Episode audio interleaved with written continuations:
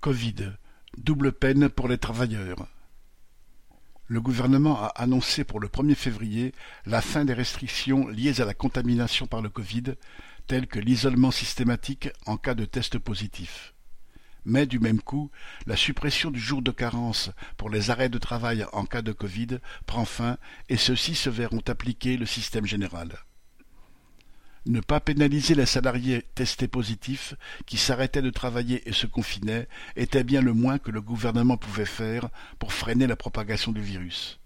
Eh bien, dorénavant, les autorités expliqueront aux travailleurs infectés qu'ils doivent toujours s'isoler au moins sept jours, mais, en plus du Covid, ils seront volés de un à trois jours de salaire.